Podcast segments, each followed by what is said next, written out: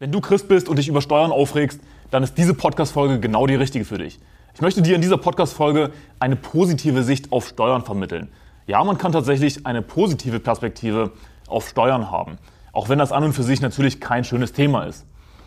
Aber schauen wir uns erstmal an, was eigentlich Jesu eigene Meinung, was Gottes eigene Meinung zum Thema Steuern ist. Und da lesen wir in Matthäus Kapitel 17 ab Vers 24, als sie aber nach Kapernaum kamen, traten die Einnehmer der Tempelsteuer zu Petrus und sprachen, zahlt euer Meister nicht auch die zwei Drachmen? Er antwortete, doch. Also was wir erstmal feststellen müssen ist, Jesus hat auch Steuern gezahlt.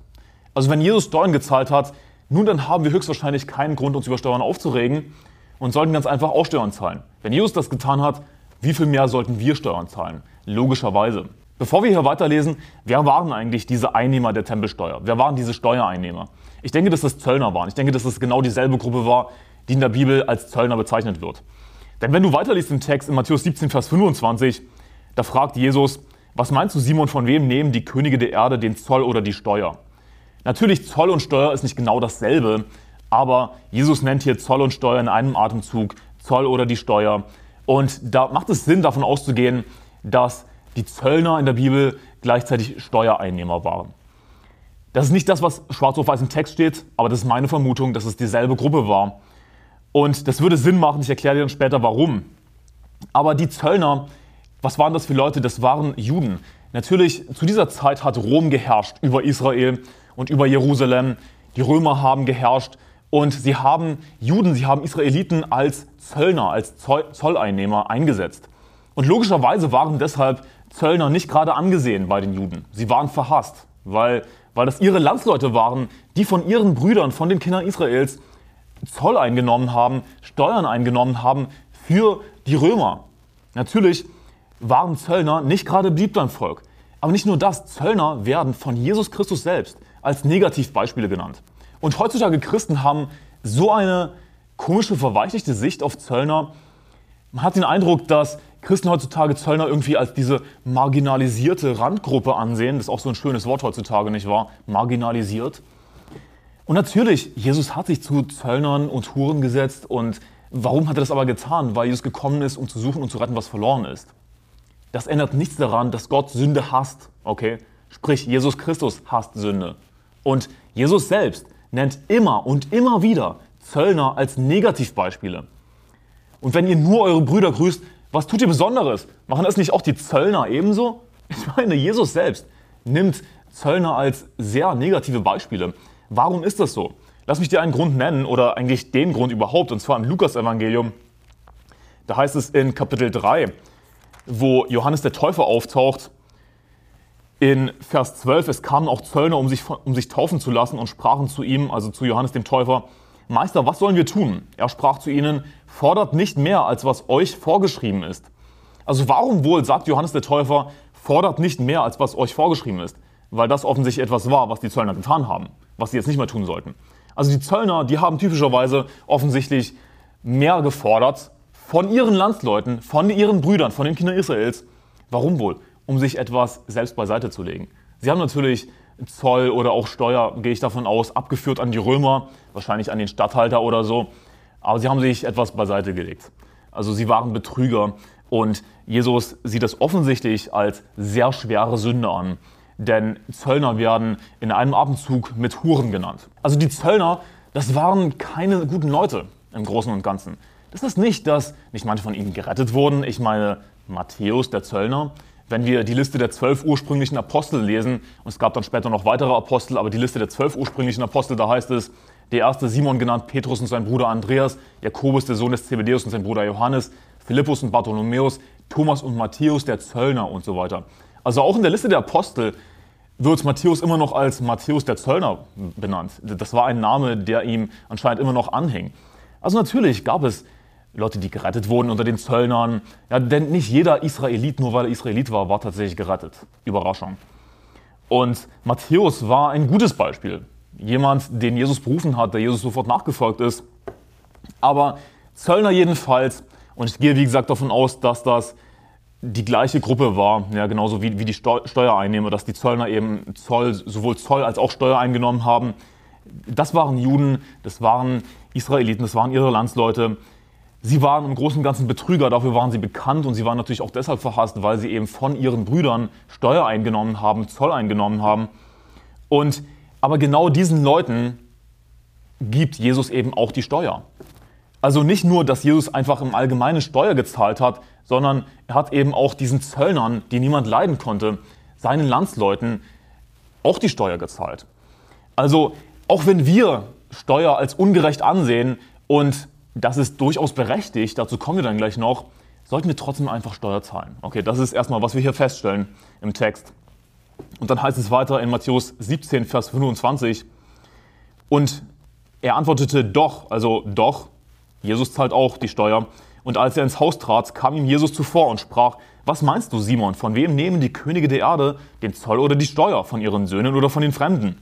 Petrus sagte zu ihm, von den Fremden. Also Jesus sagt, im Großen und Ganzen nehmen die Könige der Erde den Zoll oder die Steuer natürlich nicht von ihren Söhnen, sie werden nicht Geld von ihren Söhnen nehmen, sondern logischerweise von ihren Fremden.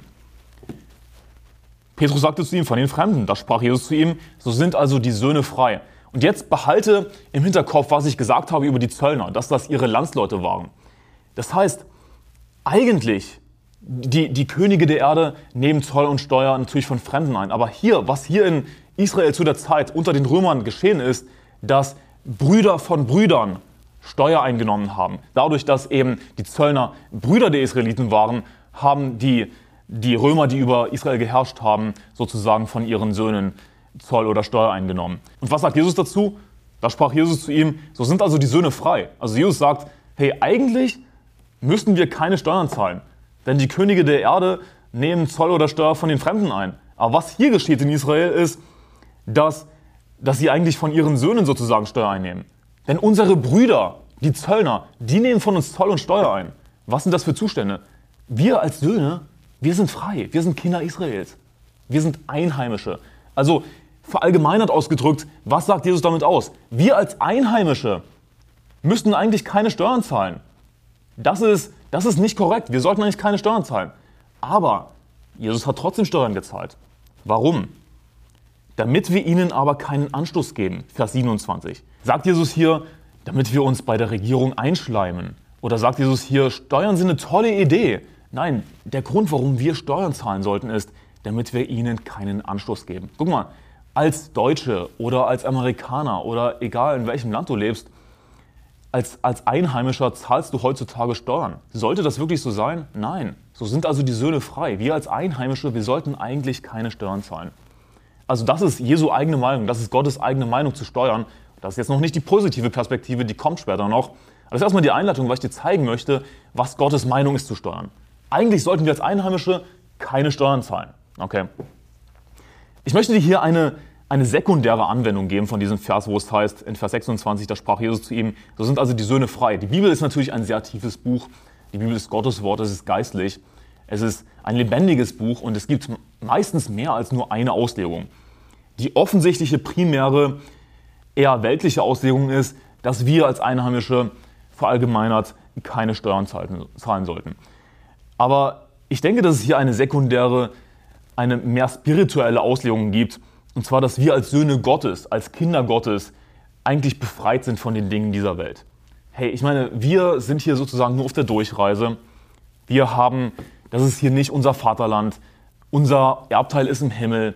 Und eigentlich sind wir befreit von diesen weltlichen Dingen, nicht wahr? Wir sind Kinder Gottes. Aber rat mal was, wir wollen unseren Mitmenschen keinen Anstoß geben. Wir sollten, sagt die Bibel, ich zitiere nur ungefähr, so, soweit es möglich ist, soweit es möglich ist, mit allen Menschen im Frieden leben. Ja, wir sollen dem Frieden nachjagen und so weiter. Wir sollen niemandem einen Anschluss geben, denn hey, wir sollen als, als Licht in dieser Welt sein, auch wenn wir an und für sich als Kinder Gottes natürlich frei sind von weltlichen Dingen und dem Herrn dienen. Hey, wir sollten, um Menschen zu erreichen mit dem Evangelium zum Beispiel, das ist natürlich die Hauptsache, niemandem einen Anstoß geben. Einfach diesen sinnlosen Anstoß. Denn hier ist das Ding, ist irgendetwas moralisch verwerflich daran für uns, Steuern zu zahlen? Ich meine, wo sagt die Bibel, dass es verboten ist, Steuern zu zahlen? Jesus hat Steuern gezahlt und rat mal, was Jesus auch sagt. Gebt dem Kaiser, was des Kaisers ist, in Bezug auf Steuern. Also es wäre tatsächlich moralisch verwerflich für uns, keine Steuern zu zahlen, denn im Neuen Testament lesen wir eindeutig, dass Jesus will, dass wir Steuern zahlen. Also das wäre tatsächlich Sünde, keine Steuern zu zahlen. Jetzt, wo wir das im Neuen Testament so eindeutig in der Bibel stehen haben. Aber es ist eben, es wäre, es ist natürlich nichts moralisch verwerflich daran, Leuten Geld zu geben. Auch wenn es eigentlich in einer perfekten Welt nicht so sein sollte. So sind also die Söhne frei. Aber hey, wir wollen niemandem einen Anstoß geben, wo dann die Regierung uns auf dem Kieker hat und wir ein schlechtes Zeugnis sind. Einfach aus sinnlosen Gründen. Ich meine, es ist einfach nur Geld. Gott kann uns das Geld wiedergeben und dazu kommen wir dann gleich. Und das ist ein super wichtiges Prinzip, das wir hier aus diesen Versen lernen. Immer wenn du vor der Entscheidung stehst, soll ich jetzt dieses oder jenes tun oder lassen? Stell dir erstmal die Frage, sündige ich damit? Verstoße ich damit gegen eines von Gottes Geboten? Wenn das nicht der Fall ist, würde ich jemandem einen Anstoß damit geben. Und wenn du jemand einen Anstoß damit gibst, wenn du etwas tust oder etwas lässt, dann solltest du eben die Entscheidung treffen, okay, ich will niemandem einen Anstoß geben. Es ist, es ist keine Sünde, okay, ich kann es also tun, ich will niemandem einen Anstoß geben. Beispiel, ja, wenn du jetzt nicht weißt, was ich meine. Beispiel, innerorts müssen wir in Deutschland 50 fahren, außerorts maximal 100, nicht wahr? Steht das irgendwo in der Bibel? Nein. Okay, also dann können wir natürlich sagen, ja gut, das steht nirgendwo in der Bibel, also warum soll ich mich daran halten?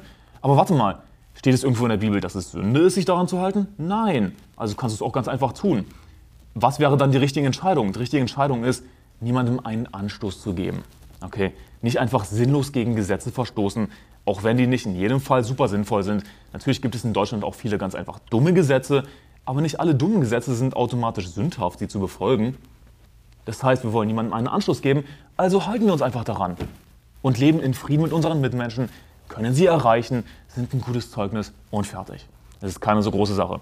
Matthäus 17, Vers 27, da heißt es weiter, damit wir ihnen aber keinen Anschluss geben, geh hin an den See, wirf die Angel aus und nimm den ersten Fisch, den du herausziehst. Und wenn du sein Maul öffnest, wirst du einen Starter finden, den nimm und gib ihn für mich und dich. Also was macht Jesus hier? Jesus tut tatsächlich ein Wunder und macht, dass der erste Fisch, den Simon Petrus hier herauszieht, einen Starter, das war wahrscheinlich eine antike Währung, in seinem Maul hatte, sodass Petrus eben nicht von seinem eigenen Geld zahlen musste, sondern Gott hat ihm das Geld gegeben durch dieses Wunder. Und das ist jetzt eben die positive Perspektive, zu der wir kommen. Wenn du Steuern zahlst, es gibt keinen Grund, dass du dich darüber aufregst. Denn was lesen wir hier? Dass Gott Simon Petrus das Geld bereitgestellt hat, ihm einfach das Geld gegeben hat. Hey, wenn du Steuern zahlst, wenn du ganz einfach das Richtige tust, Gott fürchtest, versuchst mit deinen Mitmenschen in Frieden zu leben, Gott kann dir die nötigen Mittel dazu geben. Gott kann dir deine Steuern wiedergeben.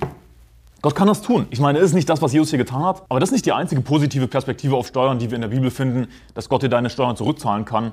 Sondern ich möchte dir eine, eine noch positivere Perspektive aus dem Alten Testament zeigen.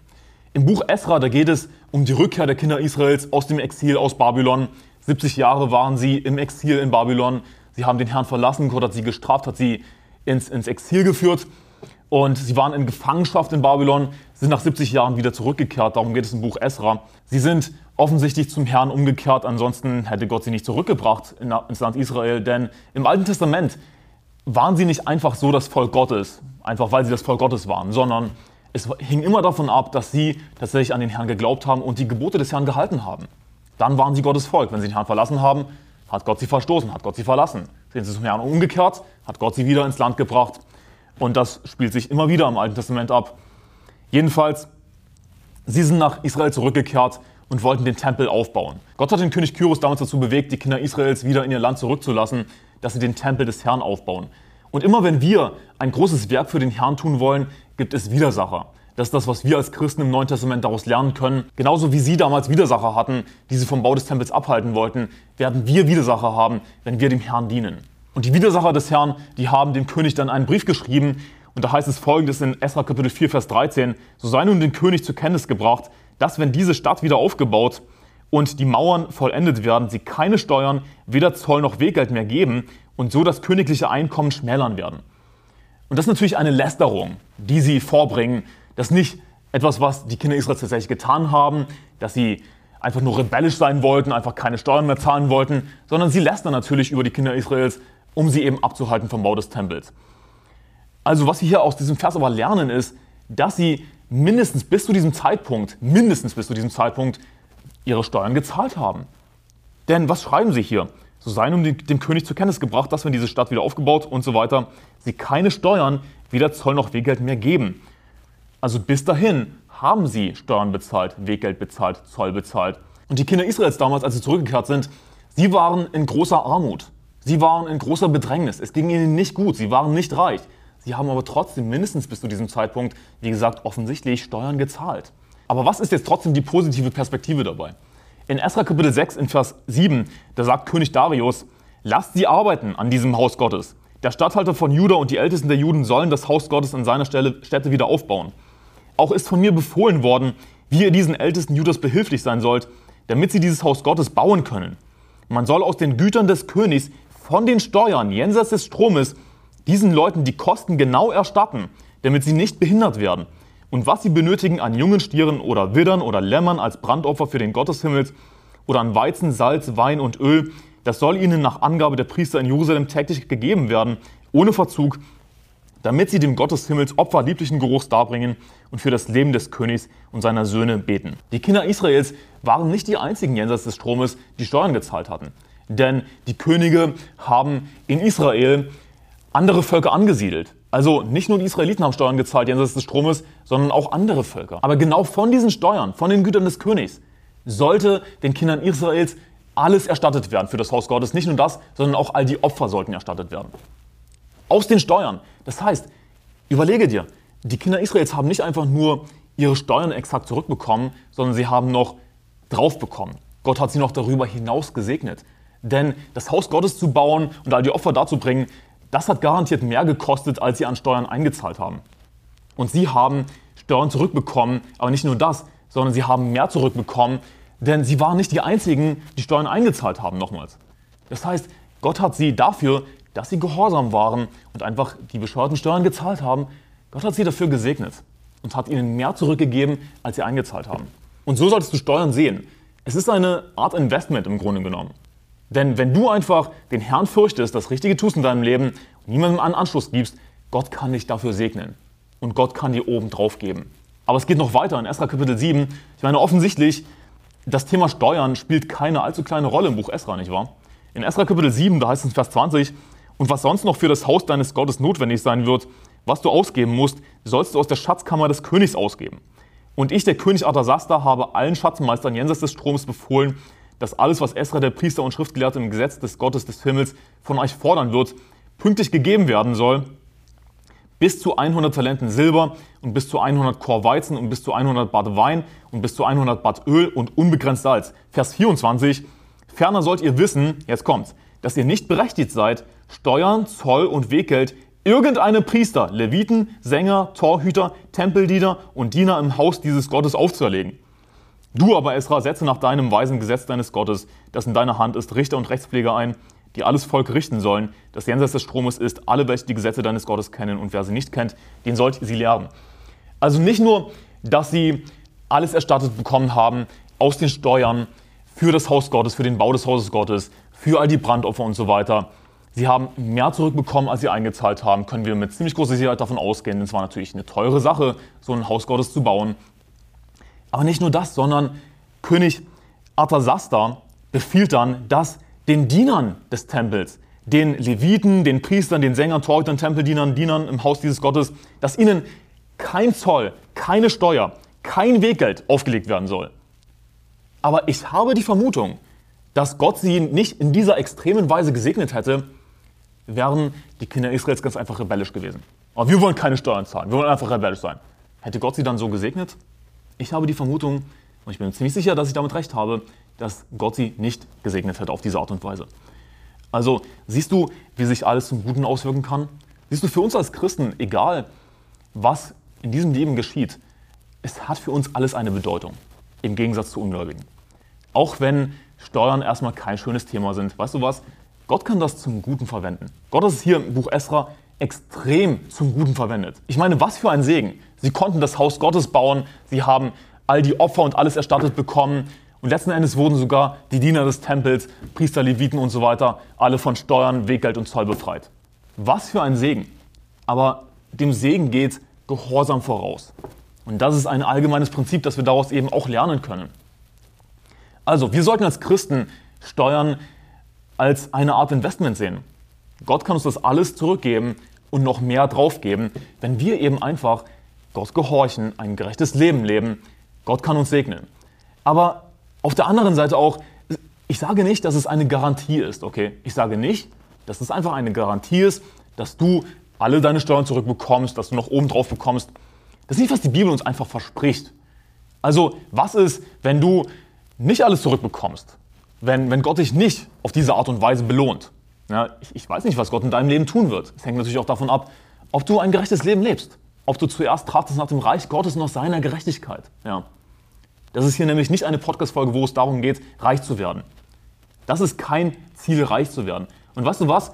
Wenn du reich werden willst, dann wird Gott dich höchstwahrscheinlich nicht reich werden lassen, wenn du Christ bist.